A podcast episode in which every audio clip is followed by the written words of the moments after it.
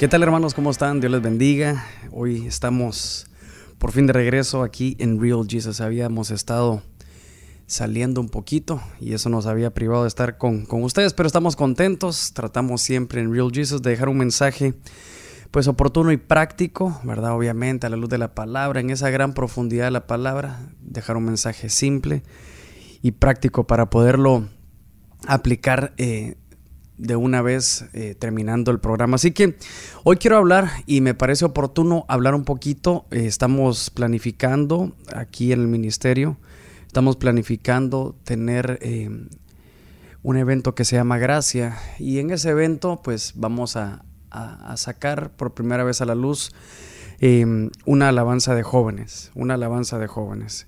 Y esta alabanza de jóvenes se llama, le pusimos por nombre Olivos Verdes.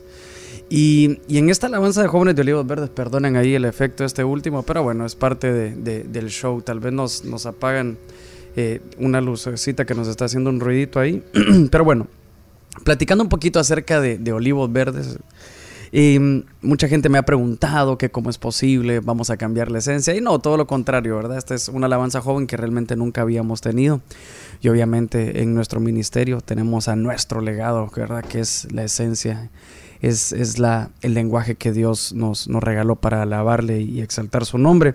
Pero platiquemos un poquito de olivos verdes. y la palabra nos habla mucho del aceite fresco, ¿verdad? Ese aceite fresco que, que es mencionado en la palabra. Miraba los comentarios de cómo era este aceite fresco. Y este aceite fresco era el producto de olivos verdes machacados, ¿verdad? Creo que hace un par de, de podcast o hace un par de mensajes habíamos hablado un poquito del Getsemaní, ¿verdad? Que es exactamente eso, la prensa del aceite. Y entonces eh, nosotros le pedíamos al Señor una nueva generación, un puente generacional para su alabanza, su palabra, etc.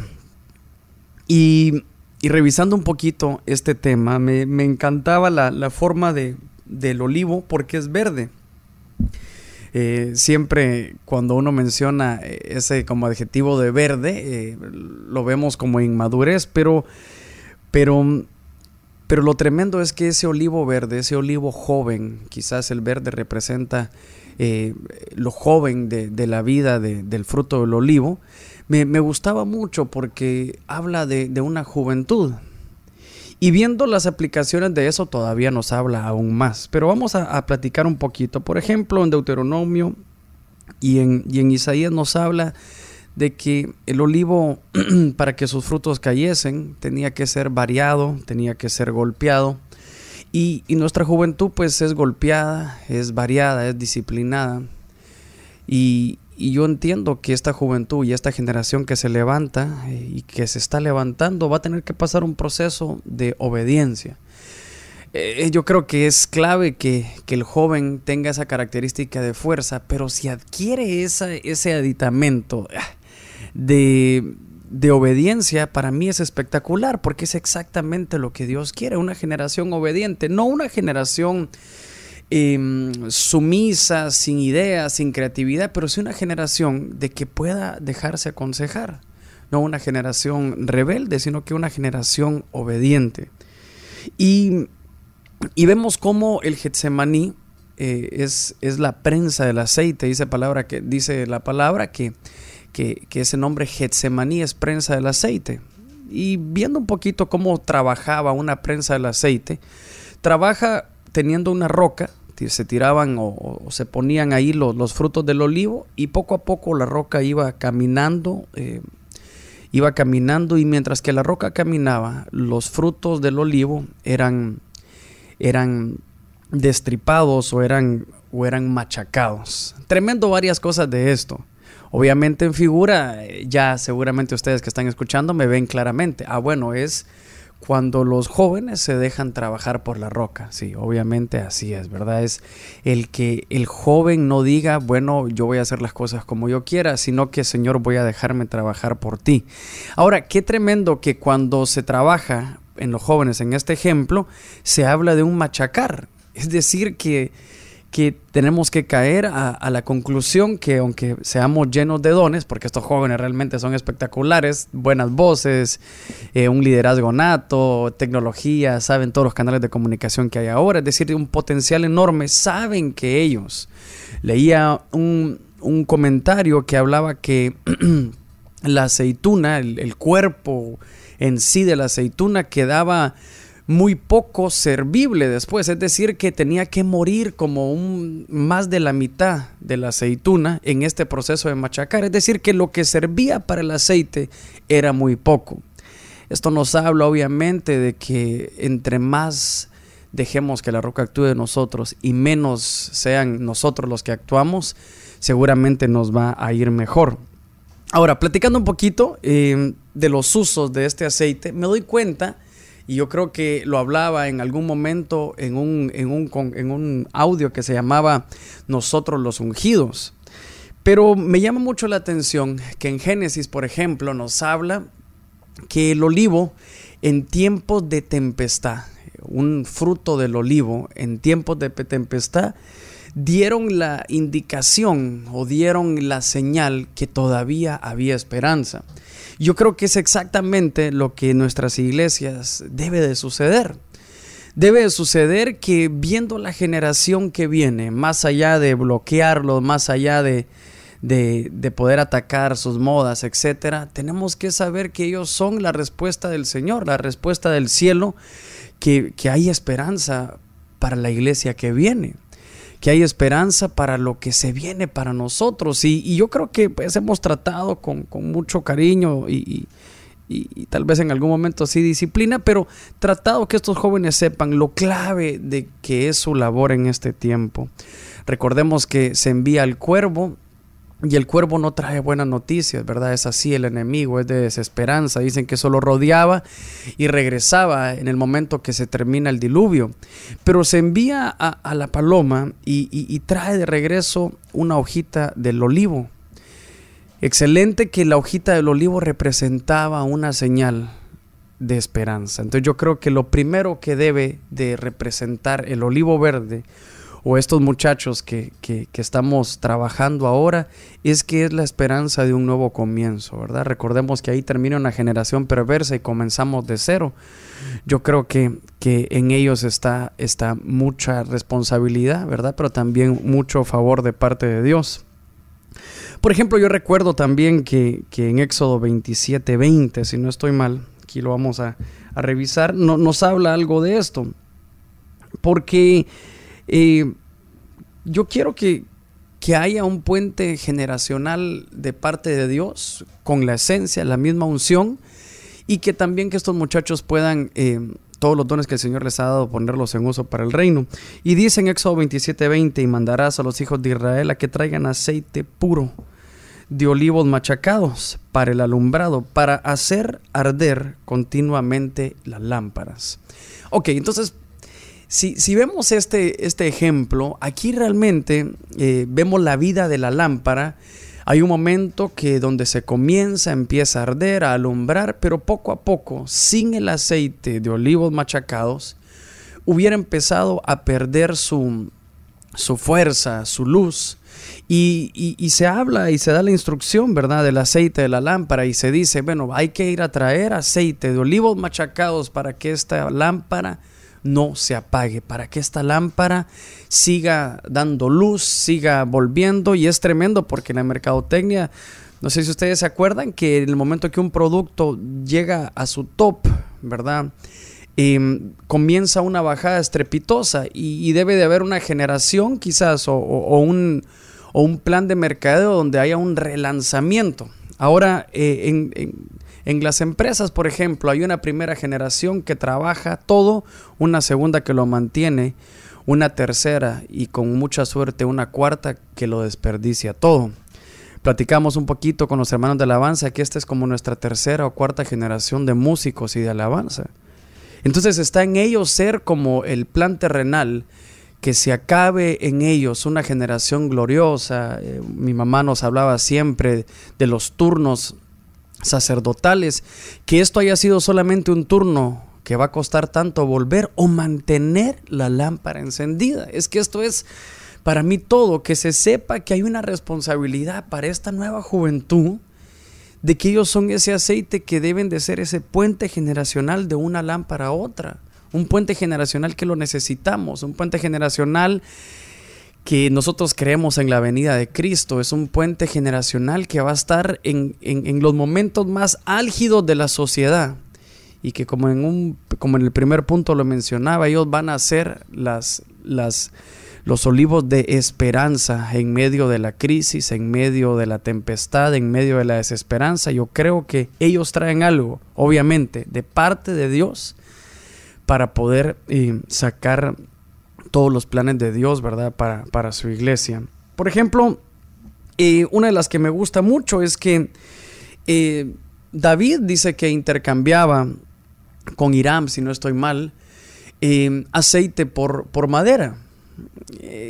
tener mucho cuidado con los dos ángulos que vamos a ver. Por ejemplo, un ángulo que no es positivo para mí es que eh, nos encontramos en un mundo con bastante madera. Cuando hablo de madera, yo lo quiero poner en el ejemplo que hablamos de estructura, de estructura, de métodos, de modernización, yo qué sé, de técnica, y yo no estoy peleado con eso. Yo les digo a, los hermanos de alabanza que me sepan perdonar muchas veces porque estoy alejado mucho de eso por mi desconocimiento musical, eso es realmente, porque no conozco lo que es la música. Pero me llamaba mucho la atención que, que Salomón está edificando el templo e intercambiaba aceite con Irán, que era madera, obviamente, para la edificación del templo, y en el contexto no hay nada negativo, pero me da temor que se pueda cambiar la unción por estructura.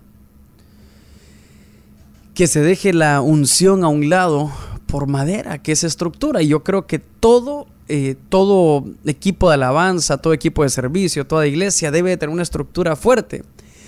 Pero lo, lo, ideal siempre es el aceite, lo principal, la esencia de todo debe seguir siendo el aceite. Yo les digo a los muchachos, miren, no pensemos en algún momento que el ministrar y que te vaya bien significa que es gracias a nuestras clases de canto, gracias a... No, yo no digo que, que no sea ideal especializarse, pero sí es ideal como aquel verso que habla de fidelidad e, idoneidad, ¿verdad? Es, vamos a escoger personas fieles e idóneas. Primero viene la fidelidad y después viene lo idóneo que pueda hacer en el don. Yo sé que difiero de muchos equipos de alabanza, pero esto es bíblico, esto es bíblico, porque el idóneo puede ser desobediente, pero el fiel va a estar ahí siempre. Y recordemos que esto no es, no se puede humanizar, no se puede cambiar el aceite por, por, madera, sino que esto todavía tiene que ser un, lugar lleno de aceite. Yo recuerdo aquel verso donde está, donde está eh, el profeta entrando, dice, en la casa de una viuda, una viuda de un profeta. Y tremendo que Josefo nos habla, un comentarista llamado Josefo nos dice que el único dato de este profeta muerto es que se llamaba Abdías.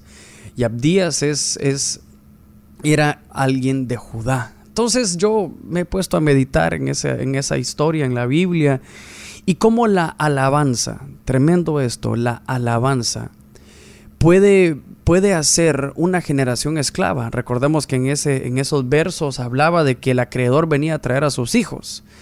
Y la alabanza sin la, la parte profética, sin la parte profética, sin la parte de identidad, de comisión, de responsabilidad, puede hacer a nuestros hijos esclavos. Esclavos, no estoy hablando en esclavitud literal, sino que esclavos de, de, cosas que no, ¿verdad? Esclavos de la fama, esclavos de los métodos, esclavos de la técnica, pero se les había olvidado la parte profética.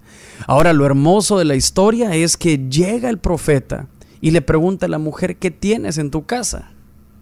Y ella una vez más contesta por el tema que estamos viendo, solamente tengo aceite. Eso sobró y bastó para que hubiera un milagro, el acreedor no se llevara a sus hijos esclavos, hubiera un milagro de multiplicación. Otra cuestión que, que, nos habla mucho es que se hizo parte a toda una comunidad, es decir, que hubo un impacto, un impacto de influencia en todos, ¿verdad? El primogénito es así. Era Eliseo haciendo el milagro y Eliseo, ese es el método de, de sus milagros, hacer parte de su milagro a todos. Entonces, Qué tremendo el aceite aquí. Ahora, ¿qué representa para esta generación el aceite? Hay muchas veces que nos vamos a quedar sin nada. Bueno, en estos tiempos que vivimos eh, estamos eh, con una dificultad bárbara, pero si todavía nos quedara aceite de olivos machacados, del olivo verde, seguramente Dios todavía puede hacer un milagro. Yo eh, recuerdo que una vez prediqué de la semilla del aceite, cómo era eh, si, si, había aceite, había solución. Entonces estos muchachos y esta generación de olivos verdes tienen que tener eso claro. Por ejemplo, una de las que más me gustan a mí es el Salmo 23.5. Yo creo que ya lo había mencionado en otro, en otro mensaje, pero quiero poderlo envolver en uno solo este. No sé cuánto tiempo llevaré, tal vez me indican. Pero en este, en Salmos, eh, Salmos 23.5, es un verso pues obviamente que muchos lo conocemos. Y, se los quiero leer textualmente y, ver un poquito los comentarios. Porque dice, em, Salmo 23, ¿verdad? Eh, Jehová mi pastor, nada me faltará. Pero en el verso 5 dice, aderezan mesas, aderezan mesa delante de mí en presencia de mis angustiadores. Unged mi cabeza con aceite y mi copa está rebosando. Entonces, pensemos un poquito qué es lo que está hablando este verso. Se están sus angustiadores viendo cómo el Señor, aquellos que te envidiaban, que hablaban de ti, viendo cómo el Señor empieza a preparar una mesa delante de ti, te empieza a honrar. Y el, la honra comienza en la mesa, se empieza a ubicar, tú estás sentado, el Señor como anfitrión te está sirviendo. Aquellos que decían que no podías estaban viendo todas las bendiciones que Dios te da. Y culmina la honra en este verso. Unge mi cabeza con aceite, mi copa está rebosando. En aquellos tiempos, ungir la cabeza a un invitado era el, top, el clímax de la honra en medio de la visita. Es decir, si tú ungías la cabeza de alguien era porque tú le decías, me honra que estés en mi casa, nos honra tu visita. Y todo esto es en presencia de nuestros angustiadores. esta generación realmente em, está siendo muy, muy atacada, pues realmente si platicamos un poquito, todos pues pueden hablar mal de esta generación, dicen aquí, dicen allá, pero realmente eh, si uno se deja pues trabajar por la roca, empieza a ver otro tipo de resultado. Y dice que el resultado es que se sientan a la mesa y empiezan a, a, a ser honrados por el Señor. Ahora, vemos el aceite que era para dar bienvenida a una visita a una casa. Y este es el espíritu para mí correcto que deben de tener estos muchachos. Es un espíritu de que por cómo muchas veces en nuestras son, son nuestras iglesias, que se ha ido perdiendo de a poco. Porque porque cuando viene alguien nuevo, pareciera que hemos humanizado un poquito la iglesia, pero no, no, no le damos el lugar, no ungimos su cabeza, no le decimos es una honra que estés en este lugar, sino que todo lo contrario. Y estos muchachos tienen eh, esa característica y cuando se les olvida hay que recordársela, que el nuevo que venga representa un, uno más que el Señor ganó para Cristo, pues uno más que, que, el Señor ganó para su obra, es un hermano más y todo. Y el aceite y estos muchachos van a darle tal bienvenida, van a darle tal, tal bienvenida, tal recibimiento, que ellos van a sentir la unción. Germán, ¿de qué unción? Me imagino que cuando oren por ellos, no, el simple abrazo, el simple, la simple cordialidad, eh, eh, eh, quitar, quitarnos muchos métodos de de inducción, etcétera. Simplemente decirle, mira, bienvenido, venite, vamos a comer. Recordemos que saqueo, su casa es transformada cuando Dios come con, con, él, ¿verdad? Entonces yo creo que muchas veces estos jóvenes en ese momento de coinonía pueden aquellas visitas sentir el aceite, el aceite de los olivos verdes que está siendo derramado sobre su cabeza. Entonces, em, yo creo que esta es una de las características que más me gustan, ¿verdad? El, poder entender que, que el aceite de los olivos verdes, de los olivos machacados, de los olivos, del fruto del olivo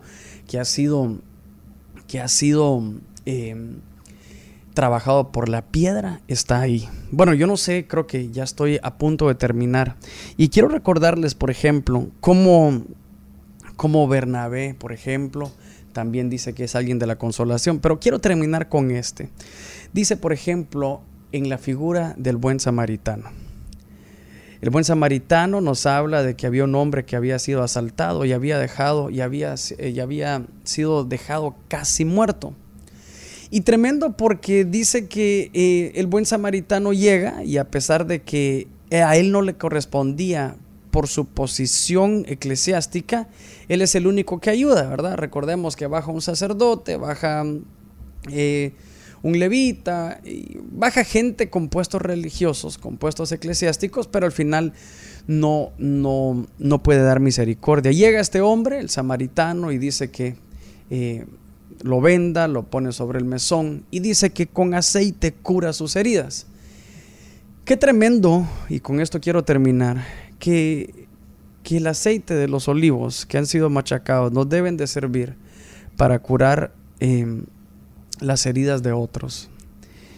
Pero lo que más me ha gustado de este verso es que em, aquellos religiosos dieron por muerto a ese hombre. Recordamos que bajo la ley no se podía tocar a ese hombre porque se entraba dentro de una maldición, pero aquellos que, que vieron a este hombre dijeron, no, este hombre está muerto.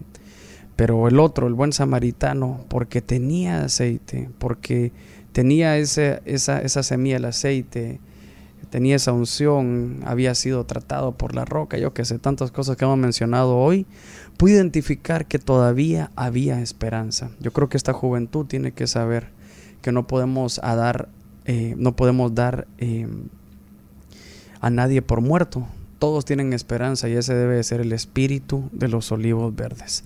Bueno, eh, creo que estuvo tal vez un poquito, par de puntitos ahí em, especiales con esta temática de olivos verdes, ya que estamos eh, ya prontos para, para, sacar esta producción de la alabanza de jóvenes aquí de, de nuestra iglesia Ebenecer en San Pedro Sula, Honduras. Y más adelante también vamos a estar grabando algo para la alabanza mayor.